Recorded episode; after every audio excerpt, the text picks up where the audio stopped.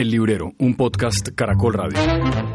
Soy Jorge Espinosa y esta vez un capítulo especial con los premios Nobel de Literatura que se han entregado, dos el mismo año por cuenta de lo que ocurrió el año pasado. Se guardó el del 2018 y el del 2019. Visitamos la librería de Mauricio para reconocer que conocemos muy poco a los dos autores y que habrá que tratar de leerlos una vez lleguen los libros editados a Colombia. De la escritora, de la polaca, no hay nada en librerías, salvo que uno haga el ejercicio de ir a mirar en librerías de libros antiguos, clásicos y usados en los que probablemente puede haber algo de la escritora polaca. Del escritor que ha ganado hay algo más en librerías, entre otras porque además en sus guiones de películas para Wim Wenders, él se ha hecho tal vez más famoso mundialmente de lo que se hizo famosa escribiendo hasta ahora que le entregan el Nobel, La Polaca.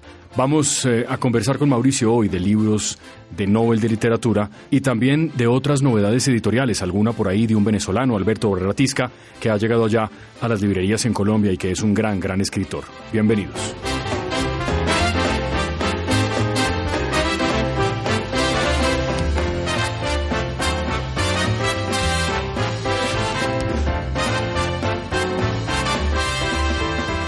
En el librero esta semana hacemos una edición especial, digamos, del Premio Nobel de Literatura, porque tenemos dos premios Nobel que son anunciados durante siempre, cada semana de octubre.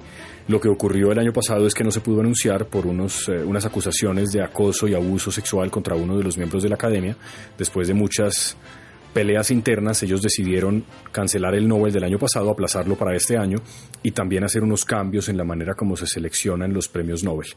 Y amanecimos entonces, Mauricio, con dos escritores europeos eh, que creo que ninguno de los dos conocíamos. Yo conocía a Peter Handke porque una película muy famosa de Wim Wenders tiene su, su guion y porque ha trabajado también haciendo, haciendo cine como director. A la escritora creo que no la conocemos y es más, creo que no hay mucho traducido en español. ¿No es verdad? Pues yo, como le comenté de Peter Hanke, lo conocía por una clienta mía que era asidua compradora de lo que publicaba Alianza, que sí la ha publicado mucho. Pero le estoy hablando de cuando esta librería estaba en la calle 96, o sea, hace 10 años. Siempre me llamó la atención, nunca lo he leído y lo desconozco absolutamente. Y a la señora, que cuyo apellido ni siquiera sé pronunciar, doña Olga, no he leído nada, absolutamente nada de ella. Entonces, en materia de premios Nobel para este año, me toca cerrar el pico. Sí, yo me pasa lo mismo, pero lo que sí puedo hacer es leerle algo que me han escrito eh, un crítico de cine, Juan Carlos González, que dirige además con mucho mérito la revista Kinetoscopio en Medellín y que tiene un cineclub cada jueves eh, en el que los estudiantes y la gente interesada va a ver cine y hablar de cine.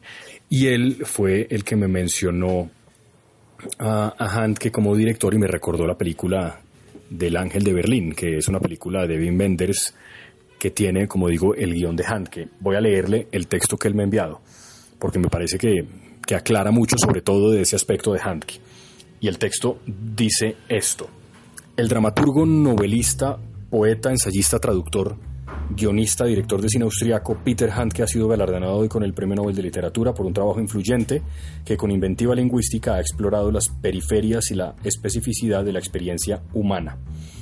Handke ha dirigido tres películas, La mujer zurda, del 78, La ausencia, del 92, y en su asociación como guionista con Wim Wenders, la que lo hizo popular en el ámbito cinematográfico. Hizo para él los guiones de El miedo del portero ante el penalti, Falso movimiento y El cielo sobre Berlín. Además, Wenders con los hermosos días de Aranjuez adaptó al cine una de las obras teatrales de Handke. Y después pone un link en el que recuerda en su página tiempo algunas de las, de las obras de Handke. Usted hizo el ejercicio en su, en su prólogo, Mauricio, de poner en un pequeño estante los libros de los que cada año van eh, sonando para premio Nobel. Entonces está Murakami, al que creo que no se lo van a dar nunca.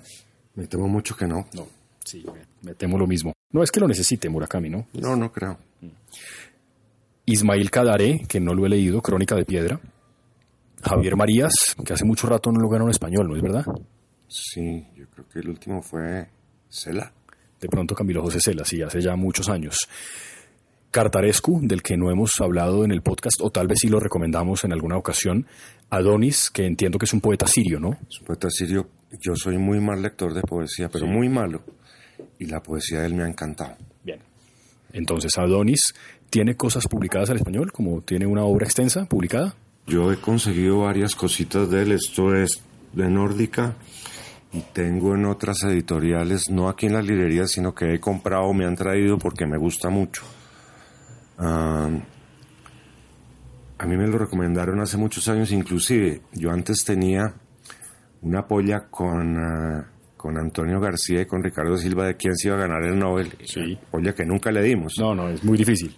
Y siempre yo ponía a Adonis y, lo sigo poniendo, pero no mm. parece que tampoco se va a ganar el Nobel. Adonis además es un actor, digamos, político en cierto sentido, porque Adonis ha hecho muchas críticas al, al, Islam radical, sobre todo, y le parece que algo está fundamentalmente mal con el Islam, pero bueno, eso puede ser otra conversación.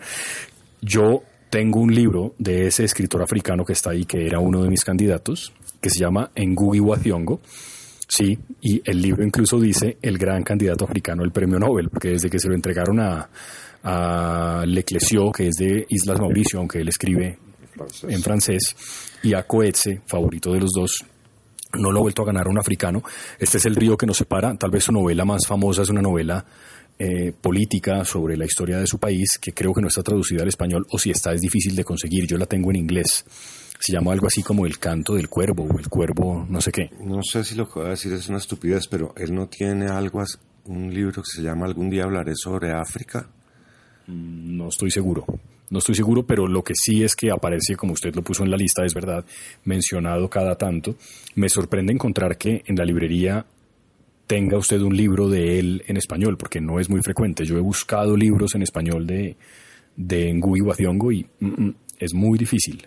Sí, es cierto. Ah, yo creo que por la librería solo han pasado dos libros, este y creo, pero no sé, porque ya mi memoria a veces se tropieza. Algún día escribiré sobre África, porque me da la impresión de que es un tipo como Naipol, que escribe con mucha rabia desde adentro y eso se siente en sus lecturas, ¿no? Sí, sí. Yo de él no he leído nada, he leído entrevistas que le han hecho y me ha llamado la atención, nunca lo he leído, como creo que casi ninguno de los que hay ahí he leído. Mm. Bueno, Margaret Atwood, que también sonaba. Margaret Atwood sí la he leído, obviamente. Anne Carson, que es la poeta canadiense. ¿Qué tal? Eh, como le digo, yo soy tan mal lector de poesía. Y este nos acaba de llegar. Curiosamente, ni siquiera en el pedido que yo le hice a Random House lo seleccioné yo, lo seleccionó mi hijo. Y me dijo que valía la pena. Eh, están los de Hanke ahí. Sí, que hay dos, ¿no? Hay dos. Eh, lo de Maricé Condé, que no lo he leído, me han hablado muy bien de ella. A Krasnahorkai sí lo he leído. A Cataresco obviamente todo el mundo lo ha leído. ¿Qué es eh, Melancolía de la Resistencia? Ese escritor, por el nombre, sospecho que es checo. A ver. Centro europeo, lo llamo yo ahora. Sí, sí, centro europeo. Porque mi geografía es de, la época del colegio, entonces ya se me confundió un poco la nueva geografía. la época del colegio quiere decir usted, claro, o sea, preguerra mundial o qué? Bueno, no, tanto. Pero sí, estos escritores de acantilado que están publicados en, bueno, en esa editorial, muchos de ellos son escritores que, que desconocemos. Yo, en realidad, yo quería empezar el podcast eh, de, de Bono con algo distinto y es con esto, ¿para qué sirve un Nobel de literatura? O sea, ¿tiene alguna importancia? Bueno, yo creo que sí la tiene. Mm. Sin embargo, alguien me decía esta semana cuando le pregunté, bueno, ¿y quién se va a ganar al Nobel? Y dijo, eso ya está muy devaluado, ¿qué importa? Sí. Eh, un buen lector, me imagino que contestó eso. Un muy buen lector, claro. Pero no, yo creo que sí, porque hay gente desconocida que, que, que, que se hace pública a través del premio Nobel, yo sí creo que tiene cierta importancia. Pues que la Academia Sueca lo reconozca a uno como un gran escritor por su conjunto, por su obra, que la gente lo empiece a leer, lo empiece a conocer, que se vea que se vean otros mundos a través de los ojos de esos Nobel me parece importante. Sí. Y por ejemplo a Hanke, yo estaba hablando esta mañana con Alianza, que es la que más títulos de Hanke tiene. Y me dijeron, no, no tenemos nada y no lo trajimos porque hace años no se mueve. No se mueve quiere decir que no hay rotación del producto en términos de distribuidor. O sea, que no se vende, sí. No se vende. Yo eventualmente, como le digo, he vendido Hanke. Tenía esta señora que era furibunda, ah, lectora de Hanke, pero pues aquí hay dos cositas, no más. Y creo que ahorita van a empezar a salir cosas y a traducirlo y va a ser importante y se va a conocer un escritor que ha pasado desapercibido en el mundo, por lo menos en, en Colombia, y se le van a abrir los ojos a muchos y vamos, a, vamos a mirar otra perspectiva de mundo. Sí. mi respuesta sería la misma. Yo creo que es importante precisamente porque pone en el, en el ojo de muchos lectores a escritores que no hemos leído. Esta mañana en Twitter alguien escribía de los últimos Nobel, yo solamente leí antes de que se los entregaran a Coetze y a Vargas Llosa. Claro, Vargas Llosa era una figura ya, pues, por supuesto en América Latina, pues muy mediática. Y Coetze, yo no sé si por el Nobel, pero creo que desde antes era un escritor muy leído. Hay otros completamente desconocidos, por lo menos en esta parte del mundo. Estábamos conversando ahora más temprano que en el caso de Olga Tokarczuk, que es polaca, tiene un libro que van a publicar en noviembre, ya anunciado por Herralde, que se llama Los Errantes. Ella además ganó el Man Booker el año pasado. Es un premio importante, muy importante. Y leí un fragmento pequeño de una novela que se llama Sobre los huesos de los muertos y me dio la impresión de que es medio novela policíaca, cosa que a usted y a mí nos alegraría profundamente. Pues claro que nos alegraría mucho, me encantará leerla, pero vamos a esperar a ver Sí. Usted, usted nunca la ha tenido acá, no tenía ningún recuerdo. No la conocía. De hecho, esto es lo que ve acá de los nominados al Nobel. Inclusive llegamos a hacer el juego de Margaret Atwood está nominada al Booker Prize este año, que lo fallan el lunes. Sí, sí, se entrega muy cerquita al Nobel, sí. Y que sería divertido que se ganara el Nobel y el lunes se ganara el Booker Prize. Sí, sí, sí. Podría pasar, ¿no? Claro. Sí, ¿por qué no? Sí. Sí, Atwood, eh, por cierto, eh, mm, alguien, un lector, una lectora me dijo hace poco que estaba leyendo uno de los libros de Atwood, una, una novela, y que le parecía fascinante y que estaba, que no podía parar de leer, que estaba con el libro en la mesa de noche y que era incapaz de dejarlo, ¿no? Eh, creo que tiene ese efecto ella. Tiene ese efecto, pero además es que es muy agradable leerla tiene un ritmo y una musicalidad que lo enganchan a uno y lo meten en el cuento, así sean historias sórdidas como el cuento de la criada, ¿no? que eso es absolutamente sórdido. Yo no he leído la, la Testamentos, que es la, última novela. Tengo ganas de leerlo, pero hay tanto trabajo de lectura últimamente. Sí, sí. Que, pero sí tengo muchas ganas de leerlo porque es muy agradable de leer.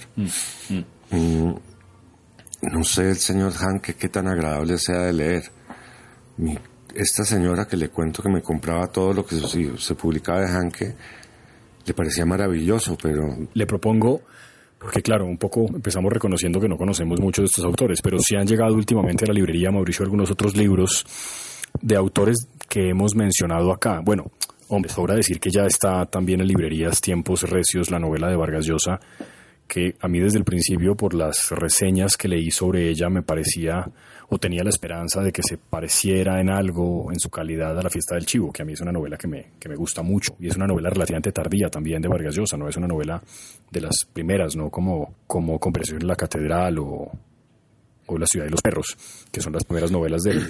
Esta, de Tiempos y Recios, muy amablemente me la envió Alfaguara, empecé a leerla también y pinta muy bien, porque las últimas dos, que pena con el Nobel, son muy malas. Ni Cinco Esquinas ni mm, El héroe discreto me parecieron novelas de su altura. Yo no creo que sean malas. Son novelas muy bien escritas, como ah, todo lo de Vargas. Sin duda. Yo creo que tiene un argumento leve, digamos. Eh, que lo hace una lectura muy, muy fácil, se lee muy rápido y uno termina de leerlo y dice, ah, y ya, sí, ya. Sí. ¿Eh?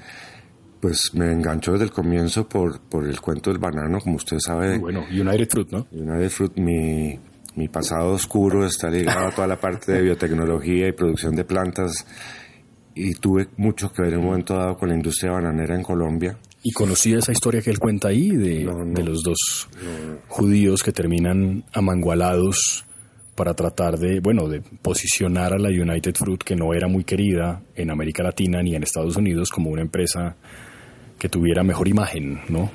No, no, no conocía la historia. Sabía del señor, fundador de la United Fruit, pero no conocía la historia. Pues por algo nos llaman eh, repúblicas bananeras, ¿no? Sin duda, sin duda. Me llama la atención y me llama la atención porque hace muchos años, en un curso con nuestro querido Conrado Zuluaga sobre dictadores de novela, encontré un texto de un corresponsal de Time en, en América Central que se llama Democracias y Tiranías en el Caribe, si mal no estoy. No me acuerdo ahorita el nombre del corresponsal. De hecho, ese, ese libro fue prohibido en Estados Unidos y se reeditó secretamente en la Argentina. Mm. Y después sí lo publicó, yo creo que Planeta lo publicó después. Ah, y quiero, voy a buscar todos estos incidentes que narra aquí Vargas Llosa, aunque Vargas Llosa es un tipo muy serio en sus investigaciones. Muy, sí. Para ver cómo contrastan con la información de primera mano que tenía el corresponsal de Time en América Central. Sí, ahora vamos a, ahora lo voy a, a mencionar otro libro de, de, América Central también, libro que llegó a mi mano por accidente, de regalo, digamos, que me gustó mucho, ya, ya lo voy a mencionar. Y en esta historia de Vargas Llosa, en, este, en esta nueva novela de Tiempos Recios, al principio además van desmontando un mito que yo creo que es un mito muy extendido, por lo menos en la, en la historia de América Central, y es que explican, trata sobre un golpe de Estado en Guatemala con el apoyo de la CIA, cosa que no es una sorpresa.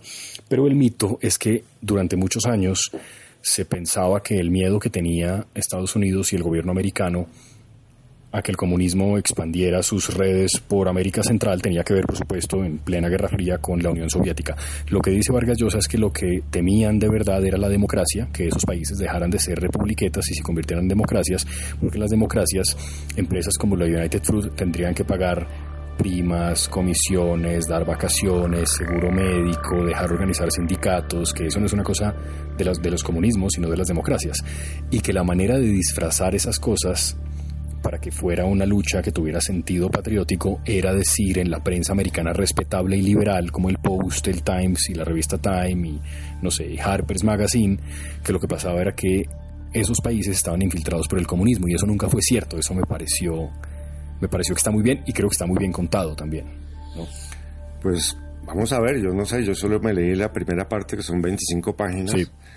Vamos a ver qué pasa, pero eso es absolutamente cierto, sí, lo de que eran eh, puntales para el comunismo y fue además lo que, degeneró en el macartismo horrible de los años 50 en los Estados Unidos, que cualquiera que pensara un poquito diferente a Eisenhower pues había que, echarle, echarlo a la hoguera de las brujas. Sí, sí, sobre ello escribe Philip Roth, por ejemplo.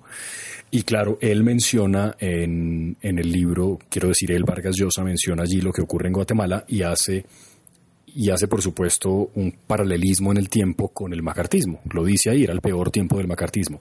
La otra novela, usted me dijo, léala cuando abrí la bolsa de regalo porque es, un, es una tremenda novela. Es de un escritor creo que muy desconocido para muchos lectores colombianos. Es más, ni siquiera creo que sea fácil de conseguirlo. Una novela que se llama Noviembre, de Jorge Galán, escritor salvadoreño, en el exilio, y en el exilio por esta novela.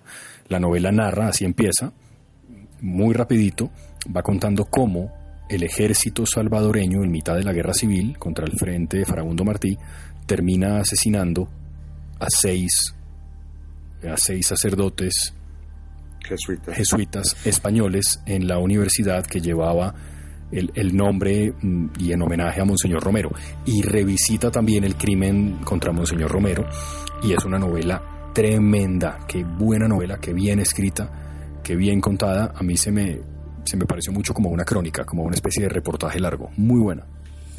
Pues mire, cuando esa novela me llegó a la librería, yo la cogí y dije, ¿Quién es Jorge Galán? Sí. Y noviembre. Y otro premio más. ¿Cómo está evaluada la literatura? Pero la portada me llamó la atención porque yo tenía como cierto recuerdo óptico de esa, de esa portada. De ese episodio. De ese episodio. Y cuando leí un poco más y vi que era el crimen de los sacerdotes, y yo había estado leyendo a Castellanos Moya. Claro. Entonces ahí mismo lo asocio un poco con insensatez, con el asco, con todas estas cosas, el arma en el hombre. Eh, leámoslo. Y cuando las tres primeras páginas que salimos del crimen rápidamente sí. y empieza a desarrollarse todo el tema en profundidad de la guerra civil y de la asquerosidad que ha sido la guerra civil en Centroamérica, donde me dije, miércoles, pero la guerra civil en Colombia es de aficionados al lado de eso. ¿sí? Sí, sí. Quedé realmente sorprendido con esa, Mm. con esa novela y, y me la, no pude parar de leerla. Sí, muy buena, muy buena. Y hay un, hay un, incluso para agnósticos o ateos, hay un fragmento de la novela que a mí me, me sorprendió y es que él va contando en algún momento cómo era el ambiente político y social, pero también el ambiente del día, el día que matan a Monseñor Romero, un tiro en el corazón cuando está en medio de una homilía, de una, de una misa. Y él cuenta ahí que hay recuerdos de la época documentados de cómo todas las fotos que se tomaron ese día, en el 80, cuando ya existía la fotografía color, que salieron en blanco y negro, y nadie se explica por qué. Y también que había un cierto ambiente de un color muy extraño, que el sol se ocultó y no salió durante no sé cuántos días, una cosa muy, alguien podría decir que mística, pero la manera como lo cuenta es, pues es impactante, ¿no? Porque Monseñor Romero fue un hombre muy importante, muy importante en Centroamérica, que tenía todo que ver con la teología de la liberación, por supuesto, pero también con un papel de la iglesia eh, que decidió ponerse a la altura de la gente, ¿no? que era lo que hacía Monseñor Romero. En todo caso, novelón, gracias por la recomendación, me gustó de verdad mucho Noviembre, qué buena novela. Pero yo pensé que yo se la había recomendado hace años cuando me llegó a mí a la, a la calle 81. Es posible, es que yo soy terco y a veces no le hago caso. Porque después de que yo la leí quedé muy impresionado con esa novela y, y la, la, se la ofrecí mucho a la gente. ¿Y? Y la gente tuvo una, una respuesta muy positiva. Mm. Y tal vez discutí en alguna visita de, de, Horacio Castellanos, discutí con él eso. Y me dijo, pero claro, pero es que Amas Galán tuvo que huir de, claro. de Centroamérica. Tantos años después. Es decir, a los sacerdotes los asesinan el, creo que 15 o 16 de noviembre del 89. Del 89. Que es el día en el que empieza la novela y él después va hacia atrás. O sea, casi 30 años después, la publicó en el 2015, 2016, o sea, como 25 años después, todavía está amenazado por señalar a quienes fueron verdaderamente responsables del crimen. Incre increíble, en eso se parece mucho a Colombia, eso. Pero es que los responsables del crimen están tomando café en cualquier cafetería y no han, no han pasado ni cerquita a la cárcel, sí. ni siquiera de visita. Nada, el único juicio fue contra los autores materiales, contra quienes dispararon, que por supuesto eran soldados que no tenían una posibilidad. Bueno, seguramente sí, pero en las circunstancias era difícil decir que no a una orden. Sí, que es, sí, es similar a lo que sucede aquí. Sí, sí. En, en varios sitios. Sin duda. Y Ahora, lecturas de este fin de semana, Mauricio. Mm, obviamente, Mario Vargas Llosa, Tiempos Recios. Yo tengo muchas ganas de leer a la Nobel, sobre todo si escribe novela policíaca. Vamos a ver qué se puede encontrar Pero eso sí la tendrá pronto. A final de año, yo creo. Yo creo, sí, eso seguramente no va a estar traducido pronto, o el libro que le anunció en noviembre, que seguramente viene ya. Pero estoy viendo acá, a propósito de autores latinoamericanos, que hay, yo no sé si esto es un libro de cuentos o un libro de novelas de Alberto Barratisca, el escritor venezolano, que a mí particularmente me parece un tremendo escritor. Sí. La enfermedad, que es la otra novela que tiene, es estremecedora. Tiene varias más. Porque también tiene. La enfermedad no es la de la televisión, ¿no? No, la enfermedad es, es una novela en la que cuenta la historia de un médico cuyo padre tal vez está enfermo de cáncer, un cáncer que es terminal, y cómo ese médico sabe todo lo que va pasando en el cuerpo de su papá y cómo, cómo se enfrenta a tener que explicarle lo que le va a pasar poco a poco. Es, a mí me pareció impactante esa novela de, de Alberto Arreatisca, que por supuesto no puede vivir en Venezuela, vive en México. Sí, yo recuerdo, él presentó en prólogo la de la televisión. Claro, porque él fue guionista, él empezó siendo guionista de novelas de televisión, ese es su trabajo, bueno, era su trabajo hasta antes de salir de Venezuela y desde entonces se dedica a la ficción. Tiene un libro también sobre Hugo Chávez que se llama Hugo Chávez sin uniforme, escrito en compañía de otra sí, colega, sí, sí. de otra periodista venezolana. El libro estuvo aquí hace un tiempo. Uh, yo llegué a Barrera Tisca realmente por, um, por nuestro amigo Sergio Dávar. Uh -huh. Claro, editor de, Sergio me presentó a Barrera y tuve la oportunidad de tomarme un café con él. Un gran tipo. Y gracias a Sergio pues estuvo el libro de Chávez en uniforme, etcétera, etcétera, etcétera. Recuerdo con cierta tristeza que el día de la presentación de esa novela en prólogo fue muy poca gente increíble porque es un tremendo escritor. Barrera Tisca, por cierto, tiene también un libro de cuentos que se llama Crímenes, nada que ver con Ferdinand von Schirach, simplemente que comparten el título. Sí, sí, son cuentos. Eh, bueno, ahí está, recién llegado, ¿no? Pues tiene ya como unos 20 días. Ah, bueno. Alberto Barrera Tisca, Mujeres que Matan. Y uno más para toda esa lista extensa, reconociendo nuestra ignorancia de los premios Nobel del día y de la semana y del año. Quedamos muy mal para muy mal. este podcast. Sí, horriblemente. Pero bueno, como la ignorancia socrática, está el que cree saber y no sabe y el que acepta que no sabe. Esa es menos grave. Tan poca vida. ¿Qué es esto? Tan poca vida es una novela. Buen nombre tiene. Uh, de Hania Yanagihara. Es una escritora de origen chino. No conozco mucho de ella. Le contaré la semana entrante porque pienso leerme esta novela. Creo que es una novela sumamente cruda, narrada muy descarnadamente. La historia de cuatro amigos en Manhattan, pero que, eh, según dicen las reseñas, como digo, no, no la he leído, digamos, la cámara se va distanciando de los cuatro amigos y se enfoca en solo uno de ellos, que es un abogado que ha tenido una infancia y una adolescencia muy fuerte porque era huérfano y los curas que lo recogieron lo violaron, entonces y toda esta adolescencia enfrentándose al mundo y todo eso está narrado con una crudeza y una descripción que creo que uno vota el libro más o menos y las reseñas dicen que nadie se explica cómo una novela así de cruda así de cruda tuvo tanta aceptación mm. y ha sido tan eh, comentada y tan leída en los Estados Unidos. ¿Se acuerda de Irreversible de Gaspar Noé? No, señor. Esa película, Irreversible, tiene una de las escenas más aterradoras de una violación, porque además es irreversible porque empieza al contrario. Empiezan por el episodio que lo desata todo, la violación y luego cómo van buscando en el camino a la persona que ha cometido la violación. Y es, es lo mismo, es una imagen que fue impactante, que además no, no, sí, que la gente fuera a verla y que la aceptara. Ahora que usted narraba esa historia recordé a Gaspar Noé con, ese, con esa película, Irreversible. Bueno, quedamos mal, pero como le digo, aceptamos que no conocíamos a los dos Nobel. Ventaja, punto a favor del Nobel, que habrá que tratar de leer alguno de los dos. A Peter Handke, que aquí en prólogo hay dos libros de Peter Handke.